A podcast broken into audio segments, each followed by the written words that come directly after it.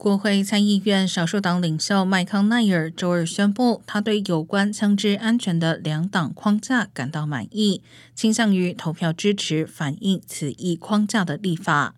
麦康奈尔的支持预计将大大提高有关法案在参议院获得通过的可能性。